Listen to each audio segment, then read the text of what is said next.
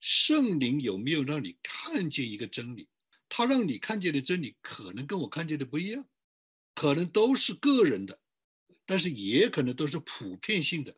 普遍性的就要讲到，个人性的就做见证，不要把个人性的变成普遍性的，这个叫误导了。所以这个是三点一线，天天操练，你就开始有一个能力出来了。明白神旨意有累积的恩典，必须操练成为数值和有能力的技巧。它是一个数值，它是一个品质，它是一个眼光，它是一个领导力。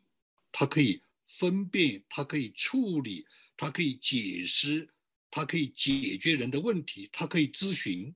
有人说我该不该去那里，你就告诉他，你不应该去。结局呢？我一生神不知道训练我多少次。非常准确的告诉人做决定，采取这样一个判断的，他就得福；没有采取判断的，甚至出人命。这是我亲身经历的，就在我们教会。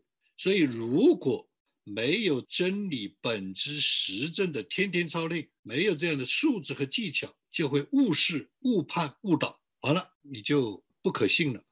他在跟你谈之前，他早就对你做大量的观察、判断、听。他如果觉得你不可信，他根本不会找你。那你怎么样牧养人呢？你怎么带领人呢？如果一个领袖没有人跟他，他就一个人在散步。时局是智慧的领袖必须看见和认清的。看清要认识三件事情：第一，非常的确信，这是世纪的大变局。讲的通俗一点，不好听一点，洗牌，我可能都会被洗掉。如果跟不上，我也会被洗掉。我的教会跟不上，他也会被洗掉。即便我们明年就是三十年，只要教会跟不上，他就会被洗掉，大浪淘沙，胜利就绕过你去了。第二，必须看见的是百分之百的属灵征战，它是肉眼可以看得见的，国与国的较量，神国与邪恶的势力的较量。第三，一定要根据神给你的智慧预备和托付，要进入命定。怎么样知道一个人在进入命定？就是第一，这个人是眼睛明亮的，心明眼亮；第二，这个人忙得不可开交。他如果不忙，就表示他还不知道自己在干什么。但是也有瞎忙的，瞎忙的人有一个特点：瞳孔放大，眼睛的瞳孔放大。智慧的人心明眼亮，知道自己在干什么，有放有收，有快有慢，有高有低。第三。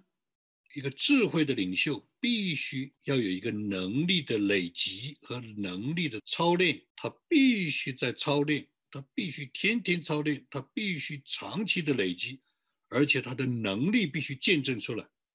我讲的这些啊，你们都可以拿去评估你们自己，评估任何一个领袖，但是不是为了论断，也不是为了窥探。目的是什么呢？目的是我们可以不被淘汰我们可以不会因为舒服而沾染了任何的病毒。它的能力表现在三个方面它是不是天天操练属灵的三节棍？信心祷告明白神旨意。